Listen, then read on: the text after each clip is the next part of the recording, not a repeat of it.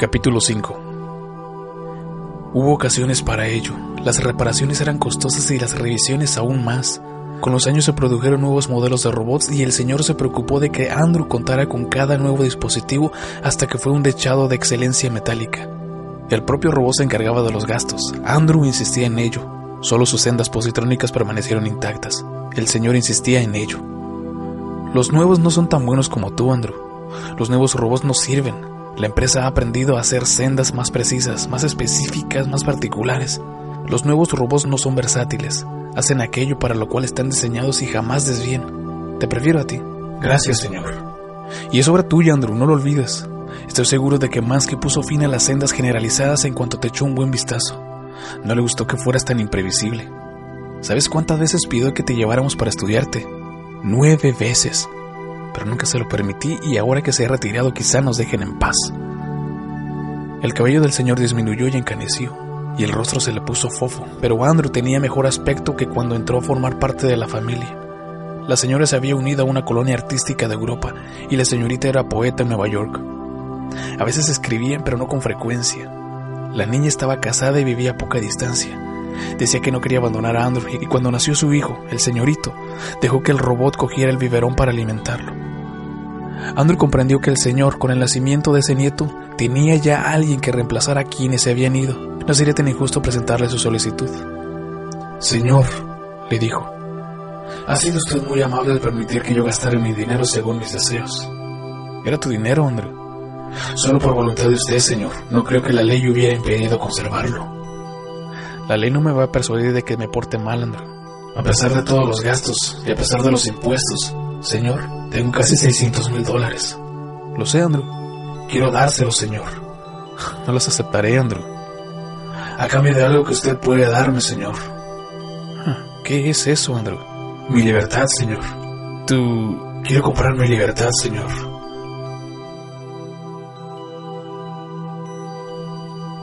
Capítulo 6 No fue tan fácil. El señor se sonrojó, soltó un por amor de Dios, dio media vuelta y se alejó. Fue la niña quien logró convencerlo en un tono duro y desafiante y delante de Andrew. Durante 30 años, nadie había dudado en hablar en su presencia, tratarse de él o no. Era solo un robot. Papá, ¿por qué te lo tomas como una afrenta personal? Él seguirá aquí y continuará siéndote leal. No puede evitarlo. Lo tiene incorporado. Lo único que quiere es formalismo verbal. Quiere que lo llamen libre. ¿Es tan terrible? No se lo ha ganado. Cielos, él y yo hemos hablado de esto durante años. ¿Con que durante años? Sí, una y otra vez lo he ido postergando por temor a lastimarte. Yo le dije que te lo pidiera. Él no sabe qué es la libertad, es un robot. Papá, no lo conoces. Ha leído todo lo que hay en la biblioteca. No sé qué siente por dentro, pero tampoco sé qué sientes tú. Cuando le hablas, reacciona ante las diversas abstracciones tal como tú y yo. ¿Qué otra cosa cuenta? Si las reacciones de alguien no son como las nuestras, ¿qué más se puede pedir? La ley no lo adoptará con esa actitud, se obstinó el señor exasperado. Se volvió hacia Andrew y le dijo con una voz ronca: Mira, oye, no puedo liberarte a no ser de una forma legal. Y si esto llega a los tribunales, no solo no obtendrás la libertad, sino que la ley se enterará oficialmente de tu fortuna. Te dirán que un robot no tiene derecho a ganar dinero. ¿Vale la pena que pierdas tu dinero por esta farsa? La libertad no tiene precio, señor, replicó Andrew. Solo la posibilidad de obtenerla ya vale ese dinero.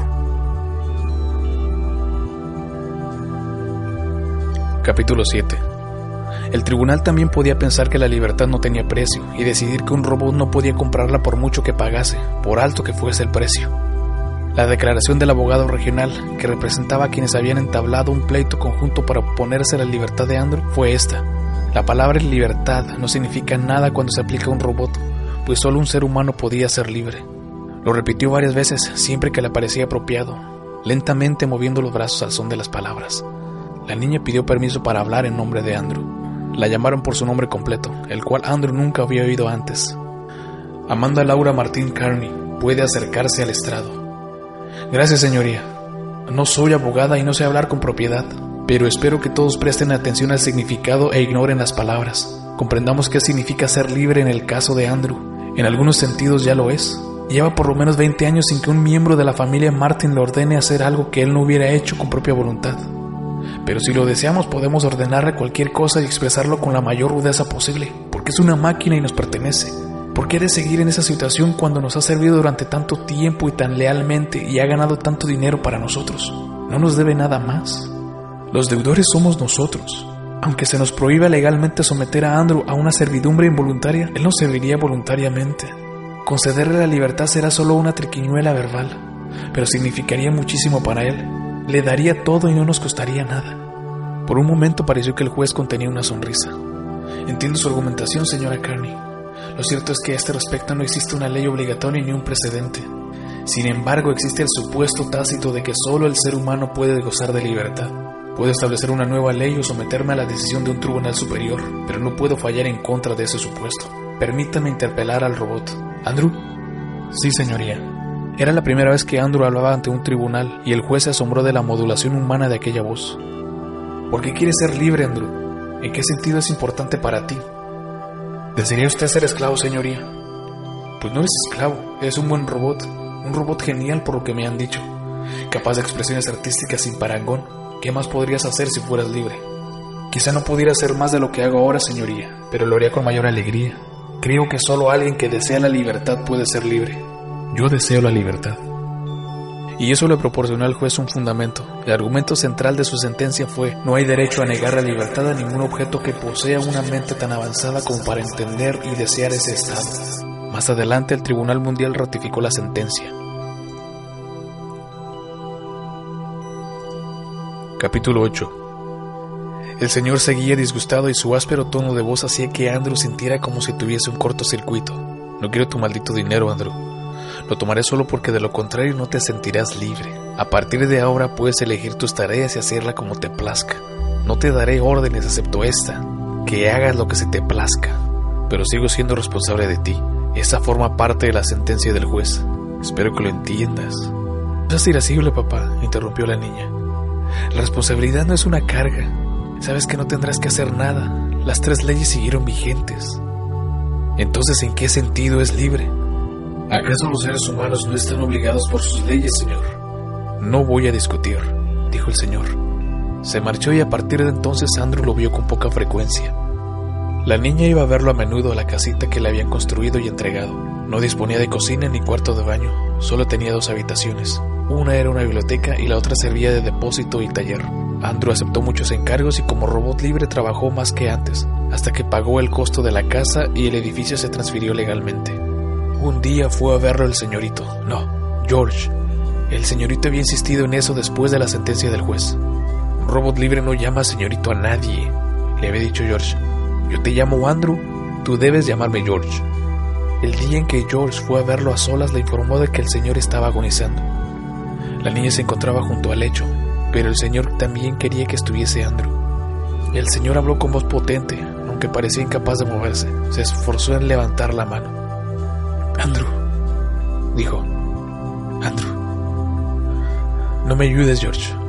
Me estoy muriendo, eso es todo. No estoy impedido. Andrew, me alegra que seas libre.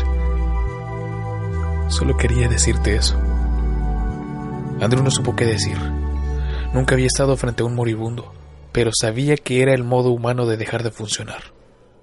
Era como ser desmontado de una manera involuntaria e irreversible, y Andrew no sabía qué era lo apropiado decir en ese momento. Solo pudo quedarse de pie, callado e inmóvil. Cuando todo terminó, la niña le dijo, Tal vez te haya parecido huraño hacia el final, Andrew, pero estaba viejo y le dolió que quisiera ser libre. Y entonces Andrew halló las palabras adecuadas. Nunca habría sido libre sin él, niña. Capítulo 9 Andrew comenzó a usar ropa después de la muerte del señor. Empezó a proponerse unos pantalones viejos, unos que les había dado George. George ya estaba casado y era abogado. Se incorporó a la firma de Fengu. El viejo Fengul había muerto tiempo atrás, pero su hija continuó con el buffet, que con el tiempo pasó a llamarse Fengul y Martin. Conservó ese nombre incluso cuando la hija se retiró y ningún Fengul le sucedió. En la época en que Andrew se puso ropa por primera vez, el apellido Martin acababa de añadirse a la firma. George se esforzó en no sonreír al verle ponerse los pantalones por primera vez, pero Andrew le notó la sonrisa en los ojos. George le enseñó a cómo manipular la carga estática para permitir que los pantalones se abrieran, le cubrieran la parte inferior del cuerpo y se cerraran. George le hizo una demostración con sus propios pantalones, pero Andrew comprendió que él tardaría en imitar la soltura de ese movimiento. ¿Y para qué quieres llevar pantalones, Andrew? dijo George. Tu cuerpo resulta tan bellamente funcional que es una pena cubrirlo, especialmente cuando no tienes que preocuparte por la temperatura ni el pudor, y además no se ciñen bien sobre el metal. ¿Acaso los cuerpos humanos no resultan bellamente funcionales, George? Sin embargo, os cubrís. Para abrigarnos por limpieza, como protección, como adorno. Nada de eso aplica en tu caso. Me siento desnudo sin ropa. Me siento diferente, George. ¿Diferente, Andrew? Hay millones de robots en la Tierra. En esta región, según el último censo, hay casi tantos robots como hombres. Lo sé, George. Hay robots que realizan cualquier tipo de tarea concebible. Y ninguno de ellos usa ropa. Pero ninguno de ellos es libre, George. Poco a poco Andrew mejoró su guardarropa. Le inhibían la sonrisa de George y la mirada de las personas que le encargaban trabajos. Aunque fuera libre, el detallado programa con que había sido construido le imponía un determinado comportamiento con la gente, y solo se animaba a avanzar poco a poco. La desaprobación directa lo contrariaba durante meses. No todos aceptaban la libertad de Andrew. Él era incapaz de guardarles rencor, pero sus procesos mentales se encontraban con dificultades al pensar en ello. Sobre todo evitaba ponerse ropa cuando creía que la niña iba a verlo. Era ya una anciana que a menudo vivía lejos, en un clima más templado, pero en cuanto regresaba iba a visitarlo. En uno de esos regresos, George le comentó, Ella me ha convencido, Andrew. Me presentaré como candidato a la legislatura el año próximo. Del tal abuelo tal nieto, dice ella. ¿Del tal abuelo? Andrew se interrumpió desconcertado. Quiere decir que yo, el nieto, seré como el señor, el abuelo, que estuvo un tiempo en la legislatura. Eso sería agradable, George. Si el señor estuviera... Se interrumpió de nuevo, pues no quería decir en funcionamiento, no parecía adecuado. Vivo, le ayudó George. Sí, pienso en el viejo monstruo de cuando en cuando. Andrew reflexionó sobre esa conversación. Se daba cuenta de sus limitaciones de lenguaje al hablar con George. El idioma había cambiado un poco desde que Andrew se había convertido en un ser con vocabulario innato. Además, George practicaba una lengua coloquial que el señor y la niña no utilizaban. ¿Por qué llamaban monstruo al señor cuando esa palabra no parecía la apropiada? Los libros no lo ayudaban. Eran antiguos y la mayoría trataban detalles en madera, de arte o de diseño de muebles. No había ninguno sobre el idioma ni sobre las costumbres de los seres humanos. Pensó que debía buscar los libros indicados y como robot libre supuso que sería mejor no preguntarle a George. Iría a la ciudad y haría uso de la biblioteca. Fue una decisión triunfal y sintió que su electropotencial se elevaba tanto que tuvo que activar una bobina de impedancia. Se puso un atuendo completo, incluida una cadena de madera al hombro. Hubiera preferido plástico brillante, pero George le había dicho que la madera resultaba más elegante y que el cedro bruñido era mucho más valioso. Llevaba recorrido 30 metros cuando una creciente resistencia le hizo detenerse. Desactivó la bobina de impedancia, pero no fue suficiente. Entonces regresó a la casa y anotó cuidadosamente en un papel. Estoy en la biblioteca. Le dejó la vista sobre la mesa.